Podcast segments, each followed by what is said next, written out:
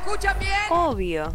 Y a Clara, puta y marica, podés escucharles todos los lunes, miércoles y viernes de 10 a 12 por www.radiomonk.com.ar. O en cualquier momento les podés buscar en Spotify como Vamos por Todo. Yo también los escucho siempre. Por todo.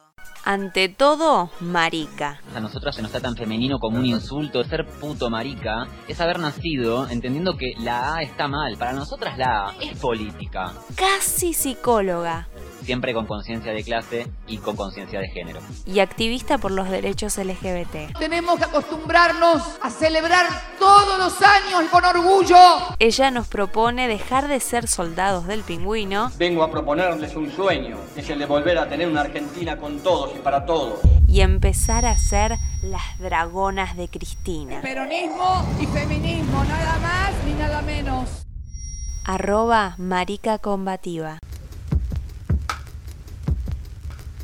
Bueno, vamos a pasar a la siguiente sección del programa. Es una pena que no esté Clary porque la habíamos preparado con ella esta sección. Eh, les recuerdo que Clary está trabajando, está en una reunión de una integración escolar. Así que nada, queríamos hablar con respecto a las declaraciones de un fiscal que son de público conocimiento. Nos gustaría simplemente trabajar eh, el audio de lo que ocurrió para poder eh, hablar al respecto. Si te parece ese, vamos con el primer audio. Imagínate que tengas que el tipo que está con vos es un violento. Y la última y única oportunidad que tenés para salvarte es un arma. ¿Lo usás o no lo usás? Primero, que una mujer Pero no tendría no, que por sí o por no. No, no, no. por no. No, no, No, no, perdóname, te no, doy, te un punto no de vista en el cual vos tenés que decidir. No, ¿Tu vida o la vida de él? Elegí. O sea, que Elegí. usted está ¿Tu diciendo... vida o la vida de él? O sea, que usted entiende que... si yo- Elegí. ¿Vas al cementerio o lo matás? No, pero a Eh, ver, no, no, no, no, no, No, no, no, te pido que seas sincera con vos No, misma. sí, Elegí. Doctor, ¿se puede- ¿Lo matás o te mata? ¿puedo perdón. doctor? Eh, pero elegí es muy cortita. Primero que me parece vos, sos que está- muy- vos me presionás a mí de una manera absolutamente fuera de Sí. lugar. Eh, No, no, de todas maneras, doctor, me parece Doctor, que- Baje la voz, doctor, No, por favor. no, doctor, baje la voz, Sé sincera con vos misma y responde. No, lo- que yo entiendo- muy toritos para gritarle a cualquiera. Mí conmigo no te la vas a hacer torita. Decime, ¿te defendés Perdón. o no te defendés? Bueno, vamos ¿Sabe a lo que pasa, que- doctor? Teníamos- Que entiendo que usted, como representante de la justicia, lo último que podría hacer ante una mujer violentada es preguntarle eso. Porque de esa manera está decidiendo que la que tiene que pelear por su vida y la que tiene que arriesgar y gatizar un arma es una mujer víctima de violencia de género. Y eso no corresponde. Y es un deber de la ¿sabés lo que es sociedad y de la defensa? justicia protegerla. La mujer no tiene por qué andar con un arma. Lucy, A ver, teníamos tres audios porque dura tres minutos este episodio. La verdad es que no lo quiero escuchar más y tampoco quiero que lo escuchen las personas que están conmigo en esta llamada porque la verdad que es insoportable escuchar la violencia de este tipo que ya fue apartado. Hoy el, el fiscal general de Neuquén, eh, José Jerez, se comunicó con, con Luli Trujillo justamente para pedirle disculpas en nombre del Ministerio Público de dicha provincia y le informó que eh, se despidió eh, con un juicio, se inició un juicio político, perdón, para el fiscal en jefe de Cutralcó, Santiago Terán, por esta violencia, digo, que se sufrió al aire. Tenemos a- en línea a una compañera, ella es eh, Silvia, es eh, referenta, si no me equivoco, de Mumalá Nacional, Silvia Ferreira, ¿verdad? Sí, sí. Bienvenida, Silvia. Sí, yo soy coordinadora nacional de Bumalá. Un gusto. Coordinadora, ahí un está. gusto y un garrón que sea por este tema. Same. Por eso digo, no quiero escuchar. ah, Teníamos dos audios más, ¿eh? No los quiero escuchar. Ya está. Ya escuchamos lo suficiente. Está en YouTube, que lo vayan a ver. Pero queríamos hablar con ustedes, digo, para quienes no conocen, Mumalá es, eh, viene haciendo un trabajo fundamental y- e incansable. eh, son una de las únicas organizaciones que viene trabajando con estos eh, datos tan eh, importantes acerca de ASI, de que es el abuso sexual en la infancia. Son quienes vienen luchando también por eh, erradicar el falso SAP, que es el falso síndrome de alienación parental. Y justamente salieron a hacer un comunicado por estos dichos del fiscal. Así que nada, queríamos también aprovechar para, para poder hablar con ustedes al respecto. No, y un poco saludar esta decisión de, de las autoridades de la justicia de Neuquén, ¿no es cierto?, en, iniciar el estudio de enjuiciamiento a un funcionario que no puede tener la libertad de decir esas cosas que, que hace y que dice. Vos fíjate que lo que vimos eh, en los medios ayer con Luli Trujillo es solamente una muestra pequeña de lo que viene realizando eh, este fiscal aquí en Neuquén. La, entrevista que estaba haciendo la periodista tenía que ver eh, por las declaraciones que tuvo días atrás eh, este fiscal haciendo apologías del uso del arma de fuego para poder enfrentar eh, casos de violencia machista.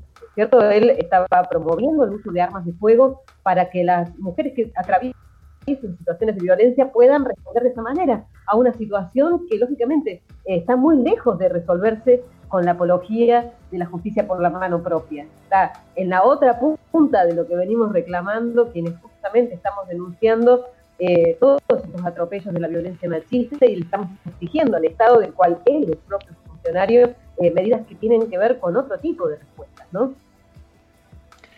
Totalmente. Además, eh, un fiscal denunciado por violencia machista.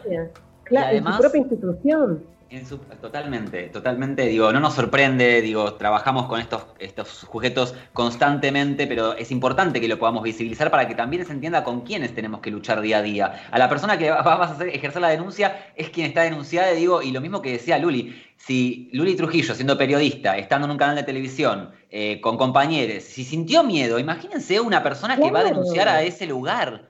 Este tipo El tipo realmente es todo lo que hay que transformar. O sea, todo todo lo que está mal en la justicia lo encarna este fiscal. Porque no solamente el tema de, que estamos nosotros en un Estado de Derecho y, lo que tenemos que combatir es la violencia. por un lado, esa, esa solución que él propone no ha sido eficaz en ninguna parte del mundo. O sea, armarse para, responder a la violencia no ha servido esa estrategia de la justicia por la mano propia, de, armarse a la sociedad para, para, responder al delito no ha funcionado en ninguna parte del mundo y solamente ha redundado en una escalada mucho más violenta de la sociedad. Y por otro lado, en el caso de su propia competencia, él es un funcionario de la justicia y no puede él hacer apología de la violencia porque justamente esa es la institución que regula y que, y que está puesta para la sociedad para poder enfrentar a la violencia.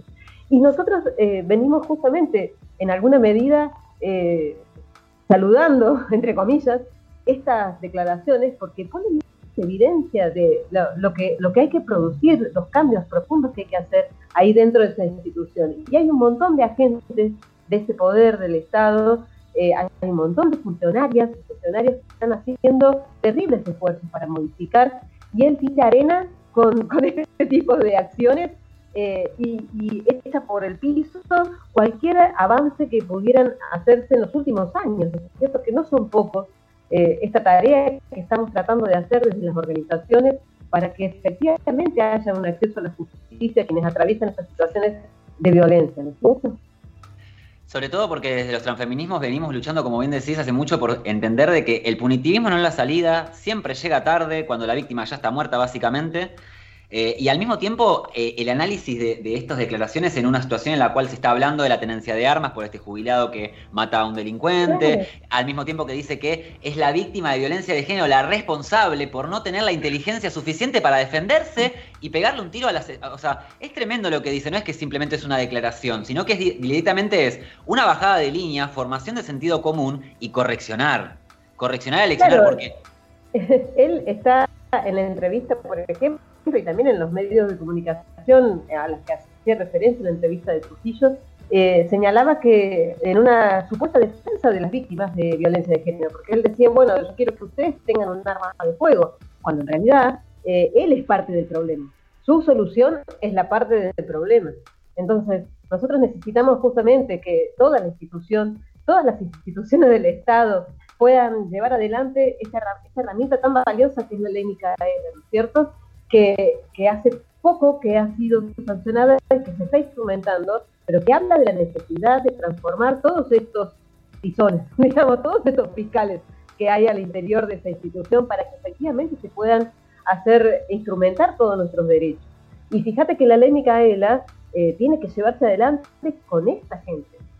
O sea, no es solamente, por eso es importante primero difundir que está esta herramienta valiosísima pero por otro lado exigir su instrumentación acorde a lo que se, a lo que a los objetivos de esa ley. Yo siempre digo, o sea, la ley Micaela, ustedes recuerden, Micaela eh, fue asesinada por un femicida que fue liberado por un juez que hizo caso omiso a las recomendaciones del propio sistema judicial para liberarlo. Y, esto de que la ley Micaela no, tuvo su origen en, en el poder legislativo, tuvo su origen justamente en la justicia. Entonces, lo que nosotros necesitamos es que la instrumentación de esta norma de la ley Micaela se haga no solamente para difundir un montón de conceptos, se haga para transformar eh, políticas, para acciones concretas, transformar patrones de conducta en las instituciones como la justicia, que es vital, que es indispensable, es uno de los principales pilares que tenemos para poder hacer frente a la violencia machista, ¿no? Sí, antes de, darle la palabra a Viole, que quizás algo nos pueda contar de eso, ella eh, justamente ha trabajado en, información con, la justicia y sobre todo con el sector penal y lo difícil que es. Eh, yo contarles que el domingo que viene, que voy a estar dando talleres acerca de las masculinidades y demás, voy a contar con, la presencia de los papás de Micaela, con, Andrea y con, y con Néstor en el taller Así que nada, también eh, eh, poder tejer algo con respecto a la, implementación de la ley Micaela, que como bien decís, para quienes no lo saben, se sancionó en enero del 2019, hace un año y, piquito que se sancionó, es muy poco y necesitamos la implementación urgente, urgente digo. Viole. Bueno, ¿qué tal Silvia? ¿Cómo estás? ¿Qué tal? ¿Cómo estás? Todo bien. Eh, sí, es muy, a mí no me dejan de sorprender estas acciones porque aparte, como decís vos, es es este es un retraso total, digo, porque justamente son esos, esos lugares donde buscamos buscamos este un poco de eso, justicia, ¿no? Y que este tipo de acciones, aparte, cómo, cómo envían mensajes simbólicos a, la sociedad y a las víctimas que están sufriendo violencia para, para, para no confiar en la justicia. Eso, eso es súper peligroso. Eh, y, aparte, claramente que, que rompe con esto digo, el individualismo, ¿no? Bueno, vos tenés que tener tu arma, resolver las cosas, cuando en realidad nuestro discurso... el Estado no pudiera hacer nada, digamos, ¿no? Exactamente, y cuando en realidad nuestro, nuestro discurso es colectivo, es generar redes de contención, eh, lo difícil que es eh, ir a, una comisaría en, un barrio a hacer una denuncia y, y que estas noticias este, nada, la verdad que a mí no, me dejan de sorprender. Vengo también de haber trabajado en la Secretaría de Derechos Humanos y daba capacitaciones al personal eh, policial de provincia de Buenos Aires. Y bueno, imagínate, también me encontraba, eh, yo eh, puntualmente era sobre ley de identidad de género. le tenías que explicar cómo tratarnos, básicamente. y, y tenía situaciones, situaciones que, por ejemplo, no sé, me pasó una vez estar dando un taller y que venga un policía y me hablándole del promedio de vida de nuestro colectivo y que venga uno de los que estaba eh, tomando la capacitación y nos diga, y bueno, pero si ustedes tienen un promedio de vida de 35 años es porque se lo buscan. Un policía. Un policía. Bueno, ese, ese tipo de, claro, ese tipo de de, cosas que te dicen. Totalmente. Y aparte, lo preocupante, digo, yo estaba dentro de todo en un lugar, ¿no? De, dando la capacitación con compañeros, pero lo que debe ser ese tipo en la calle, eso me preguntaba. Eso, eso quería decir, digo, eh, ¿por qué estamos hablando de este tema hoy? Porque lamentablemente de lo que nos contás vos, Viole, no hay un video. De este fiscal hay un video y es interesante darle play un par de veces porque primero y principal vemos como un tipo se pone súper violento y agresivo, como vemos a una compañera aguantar, yo no puedo creer cómo aguantó Luli al aire esa cara. La respuesta ejemplar que le dio. La, respuesta, que le dio pensó, la, pensó, yo hubiera gritado. nivel del, propio Pero, digo, es interesante poder revisarlo varias veces. ¿Por qué? Porque él arranca de una forma súper violenta, súper agresiva. Cuando la compañera no la logra estabilizar como bien decimos, con... Él baja el tono de voz y la empieza a tratar a ella de loca, de agresiva y de que lo quería sacar de contexto. Digo, eso es lo que nos hacen los machos. en un momento, vos que sos torita. Torita. Hacés la torita. La amenaza al aire. Sí. Pero por eso digo que está grabado.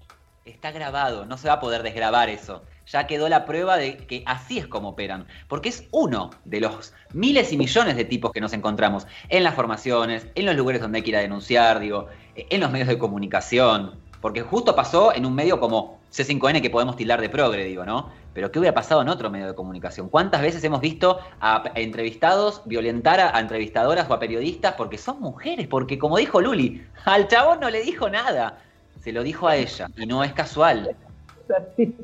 Vos fijate que inclusive el, problema, de, además de todo esto, que, está fuertemente enraizado en la sociedad, porque es como decía a quien la acompañé. O sea, en todas las instituciones hay una mirada que, que, se acerca mucho a la mirada de este funcionario, pero él es, una autoridad y está en un espacio de decisión.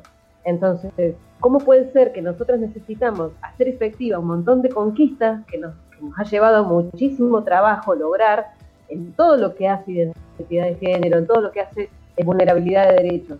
Y quienes la tienen que instrumentar no solamente tengan esa mirada, y, además, no sé si, si, escuchan el audio, decía, yo hace cuatro años ya me capacité, sé en dónde se habrá capacitado, porque la ley Micaela desde el 2019, pero él se pone desde ese lugar, yo ya sé lo que estoy diciendo con esa frase. Entonces, por, por eso insisto de que es importante quienes instrumentan la ley Micaela, no solamente eh, tener en cuenta lo que significa la, la, la circulación de esos conceptos, tiene que haber prácticas concretas que se transformen y tiene que haber un diseño que permita que esas acciones se vayan transformando y que eh, la ley Micaela se inscriba en ese marco.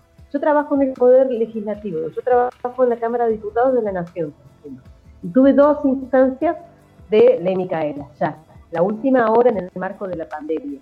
Y lógicamente es muy difícil, porque son todas capacitaciones autogestionadas. O sea, las tengo que hacer yo, tengo que responder los formularios, tengo que ver los videos y hago como una interacción, pero es un formulario, digamos. Entonces, me parece que es un gran avance, los contenidos están re buenos, pero tiene que haber una decisión clara de ver cómo monitorear la instrumentación y de si esa cómo esa herramienta va logrando los resultados que necesitamos que vaya dejando, sobre todo en los decisores, porque no es lo mismo un contenido para un empleado eh, oficial eh, que está en una ventanilla para aquellos que están en ámbitos de corrupción de esos que hay muchos fiscales como este, en esos ámbitos. Entonces, es importante también que la sociedad, que, nosotras también las organizaciones, identifiquemos a la justicia como una institución a donde reclamar. Y está bueno, en estos últimos años hay un montón de juicios que, que se llevan adelante, de sentencias que se llevan adelante con un montón de gente movilizada en la puerta. Y está muy bien, porque el Estado no es algo abstracto, son instituciones concretas y la justicia es una de las instituciones donde más cosas hay que transformar. Totalmente. Nosotros habíamos hablado con eh, la diputada Mónica Macha, que es la presidenta de la, de la Comisión de Géneros, y también con Carolina Gagliar, que es la, la presidenta de, la Comisión de Justicia Penal, creo que es. Eh, y habíamos hablado acerca de este paquete, ¿no? De, de, 60 artículos que lo que vienen a hacer es a intentar hacer efectiva las penas directamente. Ni siquiera habla de las penas, ni siquiera habla de las, de las condenas simplemente de hacerlas efectivas, de por favor hacerlas efectivas. Y digo, de, eh, hablar de la capacitación, aparte de la implementación de la ley Micaela, que está todavía eh, eh, no está implementando correctamente, aparte de esa implementación, aportar una visión de género para que las legisladoras y legisladores puedan, cuando sale del recinto la ley, ya haberle hecho un filtro, digo, ¿no? Poder haberla leído en esa clave feminista. y con respecto a esto que nos comentabas, eh, Silvia, quería saber cuáles son los proyectos que hay, digo, así, en lo, en lo concreto ahora a, trabajar, en esta virtualidad que nos falta la calle, pero que sabemos que no dejan de trabajar, no dejamos de trabajar. Bueno, nosotros en particular estamos, tenemos este observatorio de femicidios, ¿viste? Desde Mumalá es un observatorio que lo venimos realizando desde el 2015, a partir del Ni Una Menos, desde de junio. Y en el marco de ese, observatorio estamos promoviendo en los próximos días la conformación del Consejo Asesor, justamente que tiene el tema del acceso a la justicia como uno de sus principales carriles donde transitar. Por estas preocupaciones que estamos teniendo, ¿no? Nosotros somos testigos eh, día a día de, lo que es la violencia, la, expresión más aguda de la violencia machista, como son los femicidios, ¿no es cierto? Y nos preocupa porque estamos analizando un montón de, datos que nos brindan eh, ahí en el observatorio que, nos da una mirada de, cuáles son los desarrollos más débiles, ¿no? Que debieran, eh, en donde habría que pensar, eh, justamente para salir del tema este del punitivismo como, como única respuesta, ¿no es cierto? Entonces, hemos estado pensando y estamos diseñando todo un proceso que esperemos lanzar en los próximos días en este Consejo Asesor que apunta a eso, a hacer el recorrido de la ruta crítica eh, que hacen todas las víctimas de violencia eh, al momento de querer buscar acceso a la justicia, ¿no es cierto? Eso es lo, más inmediato dentro de lo que podemos ahora destacar en el marco de este tema que estamos hablando, ¿no? Silvia, yo te quería preguntar eh, qué particularidades este, pudieron observar desde el observatorio eh, en esta cuarentena. Claro, nosotras eh, ahora un poco ya recorrido unos meses, ¿no? Tenemos este tema de que se vuelven a estacionar las cifras de femicidios en los mismos órdenes que en los últimos 10 años. O sea, teníamos, por ejemplo, un breve aumento, un leve aumento de un femicidio cada 29 horas en los primeros meses de la pandemia y ahora en este último mes ya se consolidó en un femicidio cada 31 horas. O sea, se acomoda en la, nueva normalidad, digamos, ¿cierto? Lo que sí es importante destacar que todos los otros delitos han bajado en la pandemia y sin embargo los femicidios no han bajado. O sea, ha sido el único delito que se ha mantenido en el mismo nivel lo que, lo que habla las raíces estructurales que tiene justamente este problema, ¿cierto? que no es una cuestión coyuntural, en donde vos decís, bueno, haces tal medida y la vas a corregir, ¿cierto? Entonces, habla de que hay, de la complejidad que tenemos con este tema de la violencia, ¿no? Y después, por otro lado, vemos lo mismo que hemos visto en un montón de órdenes, ¿cierto? El tema este de que la pandemia ha venido a apuntalar un montón de desigualdades. Y, y, y lógicamente, los sectores más vulnerados son justamente los que más jodidos han estado. O sea, bueno, toda la población travesti, trans, o sea, todas las demandas que, por ejemplo, estábamos viendo en todos los sectores de la sociedad que tienen que ver con, bueno, acceso a, no puedo abrir mi negocio, no puedo tener alimentos. En caso de la, población, del colectivo travesti trans, lo, más mínimo, o sea, es vivienda y alimentos. O sea, es, eso es lo que es la demanda principal, ¿no es cierto? Acceso a la vivienda por, no tener posibilidad de alquilar ni siquiera un cuarto. Y, el tema del alimento, nosotros estamos haciendo ollas, ollas comunitarias en algunos distritos del conurbano eh, para poder colaborar con el tema de la alimentación, algo de que te contra básico, ¿cierto? Y bueno, y que ya ahora empieza a encaminarse hacia una normalidad. Entonces, esto es un poco eh, la cuarentena. Eh, aún así, nosotros hemos buscado formas y eso también es otro elemento que nosotros destacamos de cómo las formas colectivas han encontrado nuevos canales, ¿no es cierto? El tema de la virtualidad nos ha servido mucho, aún con todas las dificultades que se plantean en, un montón de sectores en donde no es fácil tener un celular con datos como para poder conectarse, no es fácil tener una computadora, muchas veces es un solo celular el que sirve para poder hacer las tareas eh, con las niñas, para poder comunicarse con la familia, para poder comunicarse con amigos y para poder coordinar con otras organizaciones, lo colectivo, en, la organización, cómo resolver los problemas básicos que estamos diciendo. Pero, pero nosotros tenemos un, un, eh, reservorio de fuerza, eso siempre está con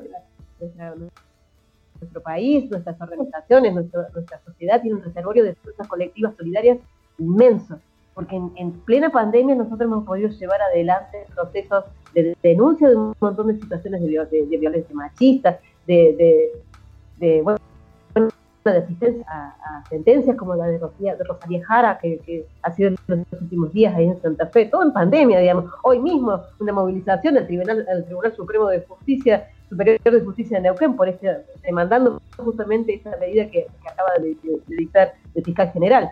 Entonces, eh, no nos quedamos en casa, nos quedamos en casa cuidándonos, pero no nos quedamos calladas. Y eso es eh, también importante destacar, porque es el capital más, valioso que tenemos para poder lograr todas las transformaciones que necesitamos llevar adelante.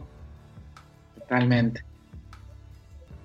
Sí, venía pensando también en esto de, las redes, ¿no? De, lo virtual, de, no parar de trabajar y sigo pensando en el comunicado del ni una menos del 3 de, junio, digo, ¿no? De que son estas redes de contención las que están sosteniendo todo esto. Y mm, siempre digo lo mismo, ¿no? Menos yuta y más capacitación, que la plata empieza a venir a estas redes que ya están armadas, ya están aceitadas, ya están laburando, pero no tenemos guita. No tenemos guita para hacer todo lo que tenemos que hacer y que venimos haciendo con pura colaboración, a puro pulmón y de vuelta. Tenemos un ministerio. Ayer salió la ministra de Mujeres, Géneros y Diversidades a repudiar al fiscal. No teníamos ministerio de salud, no existía un ministerio de. No existe un ministerio de géneros en el mundo, digo. Tenemos una ministra. Tampoco podemos tirar las piedras al ministerio de género. También hay que tirar a, Cafiero, tipo, dale, amigo, entreguen un poco el presupuesto, ¿no? Como. claro, claro, porque todo recae ahora. Claro. todo recae en Gómez Alcorta y en la compañera Alba Rueda. No, paren un poco, no es ahí, paren un poco. Pero. Igual de todos modos, creo que está bien esta tarea que, hacemos desde todos los sectores de señalar lo que falta. y, que se entienda también como eso. O sea, nosotros tenemos una mirada también de, entender de que estas instituciones eh, necesitan siempre el, refuerzo, digamos, y, el, y el acompañamiento y el monitoreo de todas las organizaciones que estamos, bueno, es lo que, lo que le damos capilaridad a todas sus políticas, en definitiva, ¿no es cierto? Porque hay veces que se disponen medidas que son muy buenas, nosotros tenemos un montón de normas muy buenas, pero que después en la instrumentación, bueno, tienen muchas dificultades para poder llevar a instrumentarse, ¿cierto? Y, y en algunos momentos puede ser que haya falta de voluntad política, nosotros hemos bueno, vemos en un montón de lugares del distrito que hay falta de voluntad política para llevar adelante, pero en muchos otros tiene que ver con esto de, las dificultades eh, para que esto se haga carne, digamos, tiene que ver con el presupuesto, tiene que ver con la capacitación, tiene que ver con la fuerza que se necesita para poder modificar y llegar a hacer esas acciones, ¿no? Eh, nosotros tenemos un montón de, siempre decimos, pues el talón más débil de toda esta estructura está justamente en el, en el nivel local. ¿cierto? Porque nosotros tenemos un ministerio que, está muy bueno que se haya creado, pero que lógicamente después su, bajada a tierra es muy débil. Tenemos a veces en, los municipios, con suerte, una persona que trabaja doble turno que te dice en dónde hacer la denuncia. O sea, cuál es la comisaría donde vas a encontrar que puede recibir la denuncia.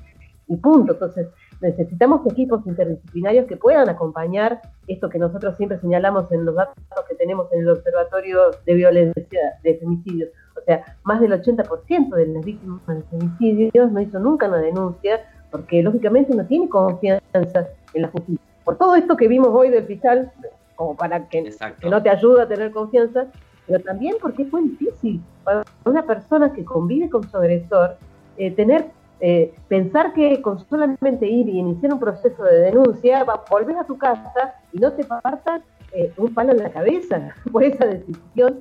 Entonces, hay una serie de cuestiones que se tienen que garantizar para lograr una mayor autonomía, para poder tomar una decisión de vida en otro, en otro rumbo, digamos. Sobre todo cuando hay niños, no es sencillo. Entonces, tiene que haber todo una, un andamiaje, un sistema que contenga y que, y que permita eh, iniciar un nuevo proceso.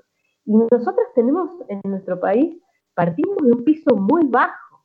O sea, nosotros tenemos la ley de prevención de violencia a las mujeres que debiera incluir también la violencia eh, de géneros, porque en toda la norma, digamos, habla de la violencia de las mujeres, debería modificarse, porque no solamente las mujeres somos sujetos de, de, de estos flagelos que estamos contando, pero es del 2009. O sea, nosotros hace 10 años que tenemos una norma que, es valiosísima, que es muy útil. O sea, la mayoría de las cosas que hay que hacer lo dice, lo dice la reglamentación, pero no tenemos estructuras, no tenemos hoy organismos que, lo lleven a la práctica quería decirte esto porque justamente lo dijimos anteriormente tomando palabras del Aguayar, ¿no? De, que sí, está bueno que sancionemos nuevas leyes, pero ya las leyes que están sancionadas, si las podemos implementar, ya la ley de identidad de género misma te hace revisar todas las estructuras gubernamentales e institucionales. Y no se hace, digo. Entonces, también con las leyes que ya tenemos. Esta es del 2009, claro, le faltó ley de salud mental, ley de identidad de género, ley de matrimonio igualitario, digo, cómo va avanzando y, y algunas leyes se quedan en el camino y nosotros no, digo, porque la gente dice, como que, no sé, la gente se piensa que esto es muy nuevo. No, ah, ya hay gente formada, digo. No quiere decir que no nos vayamos a equivocar, pero ya cometimos un montón de errores que no volvemos a cometer. Me acuerdo siempre en el 2016 cuando decíamos, eh, estamos todos obligados a denunciar una eh, violencia de género. No, después descubríamos que íbamos, denunciábamos a una vecina y la mataban, o sea. Y eso como lo descubrimos equivocándonos en el camino. O sea, ya cometimos un montón de errores trabajando, pero tenemos un montón de conocimiento ya del territorio.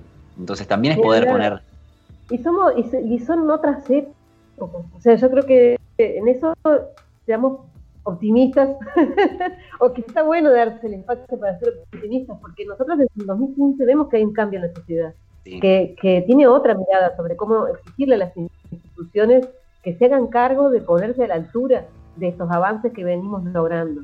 Y, de, y, y bueno, y no es que toda la sociedad avanza junta para el mismo, para el mismo para el mismo sentido. O sea, hay un montón de disputas, de debates importantísimos que tenemos que dar al seno de la sociedad para poder dar pasos hacia adelante. Eh, pero, pero, esos, pero esos avances están. Nosotros, vos fijate, cuando nosotras exigimos la educación sexual integral, o sea, hoy hay una parte importante de las nuevas generaciones, hay nosotros que somos viejos, pero de las pibas, de que, lo tienen en su carne, la demanda para que haya educación sexual integral, que es la mejor herramienta para poder atacar todas estas desigualdades propias de una sociedad patriarcal, ¿no es cierto? Para desestructurar estereotipos, etcétera. Eh, ahora, hay una oposición fuertísima también al lado para que eso se instrumente. Y esas disputas se llevan en el seno de la sociedad, pero se encarnan en nuestro país de manera muy singular, con, la gente con, procesos muy, muy, masivos en la calle, digamos. Entonces, es un cambio de época en ese sentido. Hay todo un territorio de conquistas que nosotras por lo pronto vemos que eh, tenemos condiciones para fortalecer. ¿cierto? Es, la parte, todos estos cambios que venimos logrando, todo lo que se tiene que hacer en el marco del ministerio, todo lo que se, está anunciando en el plan de acción contra las violencias, por ejemplo, eh, hay condiciones para implementarla. No va a ser fácil, pero tenemos fuerzas en la sociedad que están dispuestas a acompañar estas políticas. Me parece muy importante lo que mencionás, eh, Silvia, porque, a ver, ¿cómo lo digo, no? Eh, falta muchísimo, falta muchísimo, pero tenemos que también mencionar lo que se conquistó, lo que se logró, porque si no parece que nada vale la pena. Y sí, todo vale la pena, porque falta, falta un montón, pero no estamos en el 2015. Eh, cuando entrevistamos a la presidenta de Abofem, a Melissa, ella nos decía esto de que si algo rompió el 2015 fue justamente esto de la intolerancia que tenemos ante estos actos machistas. Sale un fiscal a decirle lo que le dijo a Luli Trujillo y ahora nos prendemos fuego todas. Eso no cambió la justicia, no cambió el sistema patriarcal, sigue funcionando lo que vos quieras, pero nuestras redes están activadas, no estamos más calladas y estamos de vuelta, yendo por una conquista. Falta un montón, pero no es lo mismo que pasaba hace 10, 15, 5 años atrás. La calle no es la misma sigue faltando, pero reconozcamos a conquista, porque sobre todo lo que necesitamos son nuevos cuerpos. ¿Y cómo vamos a sumar gente a nuestras luchas si nada vale, si nada sirve, si nada... No, no, conquistamos, hay conquistas. Y tienen que verse, para quienes están en el espacio de decisión, en el espacio de poder, como algo positivo. O sea, todas estas fuerzas, todos estos reclamos, toda esta, toda esta oleada, todas las críticas se tienen que entender como, como parte de la solución, no como parte del problema porque es lo que nos va a fortalecer. O sea, en eso, nosotras, por ejemplo, tenemos una mirada muy crítica de muchos aspectos eh, del actual gobierno, pero entendemos también la importancia de fortalecer justamente todos los avances que se vienen dando. Entonces, lo hacemos desde, desde, un pensamiento, si se quiere, eh, singular, propio, por la propia experiencia y con toda la buena fe de que, de que las cosas se vayan mejorando. Y se tienen que entender estas miradas como aportes, no como, no como problemas. Entonces, porque hay veces que eso también está muy enraizada en la dirigencia política, eh, eh, porque tenemos una cultura muy, muy arraigada también, ¿no? Entender de que el que opina distinto ah, me viene a tirar arena arriba de mi cabeza. y no es eso, o sea, nosotros necesitamos que todas las organizaciones que están en contacto con esta realidad que queremos transformar tengan un papel protagónico también en la construcción y el monitoreo de las políticas públicas, porque si no, eh, pensamos que con, con, la buena intención o con, una buena norma basta, es suficiente. Y, vemos que no, después la realidad tiene toda esta tensión de fuerzas, tiene todas estas disputas de poder. Tenemos una sociedad, lógicamente, en que, o sea, todo el sistema patriarcal, ningún sistema eh, desigual está feliz cuando se lo cuestiona. lógicamente, este, esta gente como el fiscal eh, Terán, por ejemplo, eh, no debe estar muy piola eh, cuando le, hacen un duro enjuiciamiento por decir lo que piensa. Pero, pero está en un lugar que hay que, hay que cuestionar, no puede decir cualquier barbaridad, hay que estar en un espacio, como, en un rol, en un, lugar como el que está. Y, está bien que se, que se movilice, que se, porque es parte de la dinámica propia de la sociedad y de las disputas que se necesitan dar para poder avanzar. Sí, totalmente, y aparte es como eh, en la línea, ¿no? De, esto que decís. Es algo que piensa, por eso es que tampoco entiende dónde está cometiendo el error. y es lo que más. No lo hace gratuitamente. exacto, exacto. Este día. Cuesta un montón porque de verdad él lo que va a defender no es lo que dijo, sino lo que piensa. Yo pienso esto y defiendo lo que pienso. Entonces cuesta un montón hacerlo entender que es en el discurso en donde estamos hablando también. Pero digo, eh, es como esto que decís, ¿no? Sacando las responsabilidades que siempre hay una jerarquía, porque vivimos en una sociedad jerárquica con organización y con diferentes eh, em, deberes a cumplir, pero la responsabilidad es total, es general, es social. Digo, cuando hablamos de un travesticidio social es porque también la señora que está en su casa es, cómplice de este travesticidio social. Y esto es lo mismo, con diferentes responsabilidades. Primero está el Estado, después están las instituciones, después está la sociedad como un conjunto y después también está la sociedad como individual, digo. Esto de el deseo de poder formarnos y de saber hacia dónde estamos yendo no es algo nuevo. No lo estamos pidiendo en un barrio donde no hay acceso a internet siquiera y no hay eh, como decíamos recién, hay familias que están comprando un paquete de datos para hacer un trabajo práctico del colegio. Entonces no estamos pidiendo que en ese lugar exista la, formación o, el deseo de saber, digo, estamos hablando de una cuestión más general, digo, mismos del lenguaje, de cómo hablamos, de por qué cuestionamos lo que cuestionamos. Los comentarios en el posteo de Luli Trujillo, digo, bardeándola, diciéndole, no se tomó la pastilla la conductora, o sea, dale. No, no. Más, no más, creer. Sí, más en eje, más en eje que ese, ese, por eso digo, el video es emblemático para analizarlo por todos lados porque nada, es, como, hasta en ese caso la siguen eh, patologizando y tratando de loca cuando ni siquiera se brotó, es como, bueno, ahí tenemos cómo, cómo estamos discutiendo y contra qué estamos discutiendo y también eso de, poder fortalecer las redes porque es, importante, es importante poder dar la, batalla en todos lados, digo, para dentro de la organización, dentro de las instituciones familiares, en tu lugar de trabajo, en todos lados hay que dar el debate los medios de comunicación. Principalmente. Imagínate la violencia, ¿no? O sea, mucha exposición por parte de quienes en los medios de comunicación eh, estamos tratando también de, dar otro Totalmente por eso que la, implementación de la ley Micaela no solamente para los tres poderes de Estado, sino también para los medios de comunicación, las redes, las, ciencias humanas que trabajan con personas como, no sé, abogacía, psicología, medicina, todo, absolutamente todo, y, lo necesitamos. Em, para finalizar, Silvia, algo que nos quieras eh, comentar, alguna actividad que se esté por dar en estas semanas de parte de Mumalá o lo que quieras. No, eh, un poco eh, agradecer ¿no? el espacio que nos parece importantísimo. Nosotros mañana justo estamos conmemorando bueno, un año más desde el 8 de agosto, desde aquel desde aquella jornada en que no pudimos lograr la sanción del proyecto de ley de aborto, ¿no? Eh, y sin embargo, eh, seguimos, seguimos insistiendo y estamos convencidas de que, en nuestro país el aborto va a ser ley en algún momento, ¿no? Que, todo lo que vivimos en, esa jornada enorme, larga, larguísima, fría, pero muy emotiva, ¿no es cierto? Eh, eso caló muy hondo en el corazón más íntimo de nuestra sociedad. Y hay ahí una cosita que se plantó y que no va a echar atrás.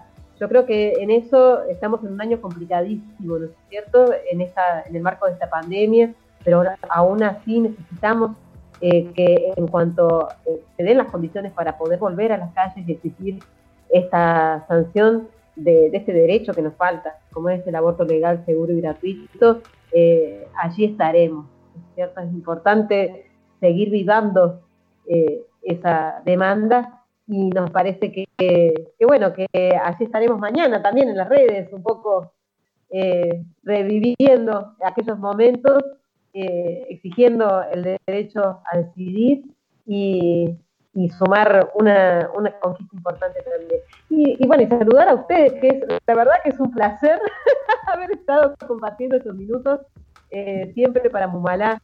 Marica Combativa es parte de todo lo bueno que, se, que se puede encontrar y a disposición siempre para charlar de lo que, de lo que quieran. Todo lo contrario, digo, a disposición yo de ustedes y del trabajo que vienen haciendo, la información que nos brindan, el apoyo, eh, las redes, esto de llamar a las 10 de la noche a una compañera y decirle, necesito hablar de esto en la radio, ya te busco, pero son las 11 de la noche.